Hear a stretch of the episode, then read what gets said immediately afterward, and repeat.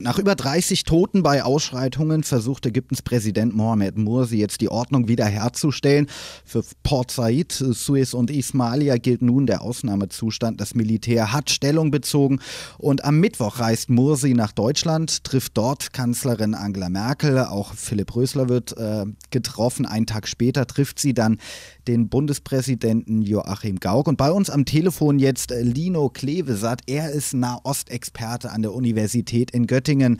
Herr Klevesat, worum wird es denn bei den Gesprächen mit der Kanzlerin und auch dem Bundespräsidenten gehen? Ja, also allzu viel ist natürlich in der Öffentlichkeit dazu nicht bekannt geworden, aber ich bin eigentlich ziemlich sicher, dass unter anderem natürlich die Sicherheitslage ähm, aktuell in Ägypten Teil der Gespräche sein wird und außerdem vor allem die wirtschaftliche Entwicklung Ägyptens. Es gibt ja auch Gespräche mit Philipp Rösler, das ist jedenfalls geplant. Und die wirtschaftliche Entwicklung ist eben auch das, was für Ägypten im Moment von zentraler Bedeutung ist, zumindest in der mittelfristigen Sicht, damit sich das Land äh, politisch, sozial stabilisieren kann und ist da natürlich auch auf ähm, Investitionen und Gelder aus äh, westlichen Staaten angewiesen. Der Ausnahmezustand wurde ausgerufen. Sollte Mursi in so einer Situation nicht besser im Land bleiben und dort Verhandlungen zum Beispiel mit der Opposition führen und eben nicht nach Deutschland reisen? Also das kann man äh, unterschiedlich bewerten. Ich würde sagen, äh, im Moment sieht es ja nicht so aus, als könnte es solche Gespräche geben. Insofern kann man ihm auch diese Auslandsreise, ähm, die ja durchaus im Interesse Ägyptens ist, wenn man die wirtschaftliche Stabilisierung ansieht, nicht vorwerfen. Ähm, die äh, nationale Rettungsfront hat ja äh, Gespräche ohne Vorbedingungen, ähm, die Morsi angeboten hatte, abgelehnt und hat äh, gesagt, Morsi solle zunächst die Verantwortung für die äh, Todesfälle, die es nun in den letzten Jahren, äh, in den letzten Tagen, Entschuldigung, gegeben hat, übernehmen und gleichzeitig einer Einheitsregierung zustimmen. Und ähm, aus meiner Sicht sind das natürlich Vorbedingungen, äh, die solche Gespräche erschweren. Also äh, eine Einheitsregierung mag durchaus sinnvoll sein in der jetzigen Situation, aber auch der Opposition muss man eine gewisse äh, Starrköpfigkeit in dieser Situation vorwerfen und das muss sie unter solchen Bedingungen, unter solchen Vorbedingungen nicht auf die Gespräche eingeht, ist zum Stück, ein Stück weit zumindest verständlich. Trägt Musi denn die Verantwortung? Ja, die Lage in äh, Ägypten ist ziemlich äh, undurchschaubar. Ich denke eigentlich nicht, dass man ihm das persönlich vorwerfen kann. Ich meine, die Proteste sind ja ähm, erneut ausgebrochen jetzt am 25. Januar, was ja der ähm, zweite Jahrestag äh, der, des Beginns der Revolution ist. Und dort waren natürlich einige Scharfmacher aktiv, wie zum Beispiel dieser neu gebildete schwarze Block, die sehr, sehr schnell die Forderung nach dem Rücktritt Mursis gestellt haben und äh, sehr, sehr rabiat aufgetreten sind. Ähm, ich denke, also dort ist man auf jeden Fall ähm, richtig, wenn man dort einen Teil der Schuld ähm, sozusagen verortet bei diesen doch sehr ähm, ja starkköpfig und äh, auch äh, teilweise gewalttätig auftretenden Protestierern. Ein anderer Aspekt ist natürlich dieser ähm, dieses Urteil gegen die Fußballfans.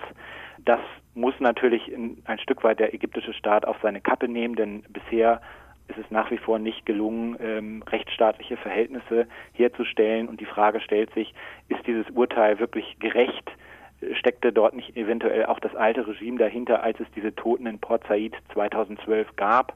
Aber Morsi persönlich kann man, glaube ich, angesichts der ähm, instabilen Lage des gesamten Landes äh, schwerlich einen Vorwurf machen, jedenfalls nicht ihm ausschließlich als Person. Also äh, die politische Situation ist einfach im Moment zu unübersichtlich, als dass man jetzt äh, eine Person dort als Alleinverantwortlichen benennen könnte.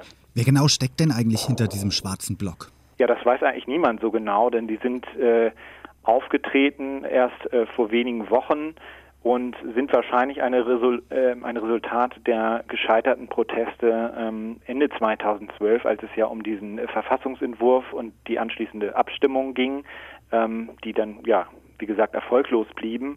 Und ähm, man muss annehmen, dass sich ein Teil der Jugendlichen, die auch diese Proteste und andere schon getragen haben, radikalisiert haben.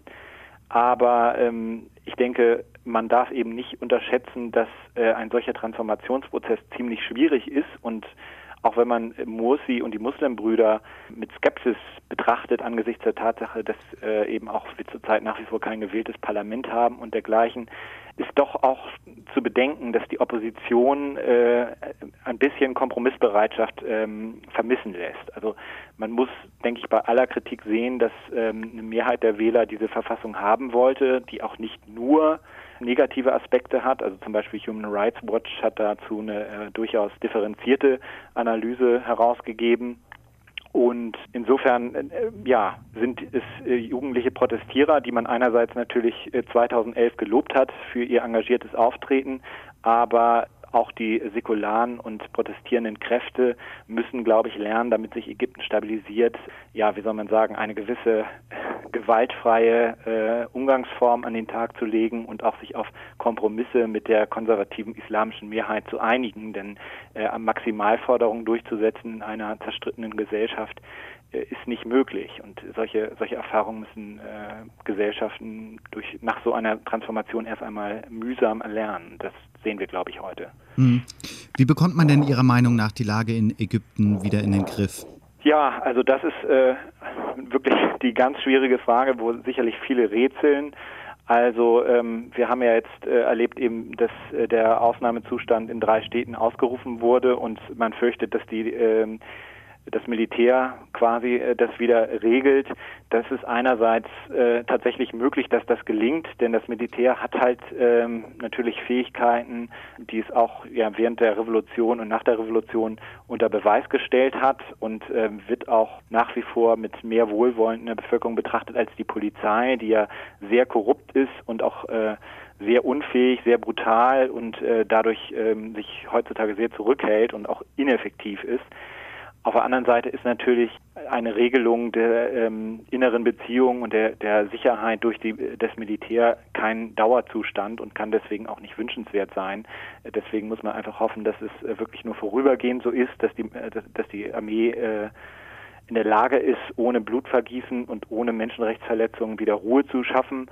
Und dann mittelfristig äh, muss man eben wirklich sagen, ist auch der Westen in der Pflicht, ähm, zu versuchen, Ägypten eine äh, ökonomische Perspektive zu geben. Also damit sozusagen ähm, diese horrende Arbeitslosigkeit, die auf dieser Gesellschaft lastet, äh, gerade auf den Jugendlichen äh, gelindert wird und dann dann kann man, glaube ich, erwarten, dass sich diese Gesellschaft äh, stabilisiert und auch sozial stabilisiert und die Proteste abebben. Aber wir haben natürlich ein Stück weit einen Teufelskreis. Ähm, Gewalt bewirkt eigentlich wieder das Abschrecken von Touristen und äh, möglichen ausländischen Investoren. Und dieses Ausbleiben von, von äh, wirtschaftlichen Einnahmen verstärkt natürlich wieder die Proteste und die ähm, soziale Krise im Land.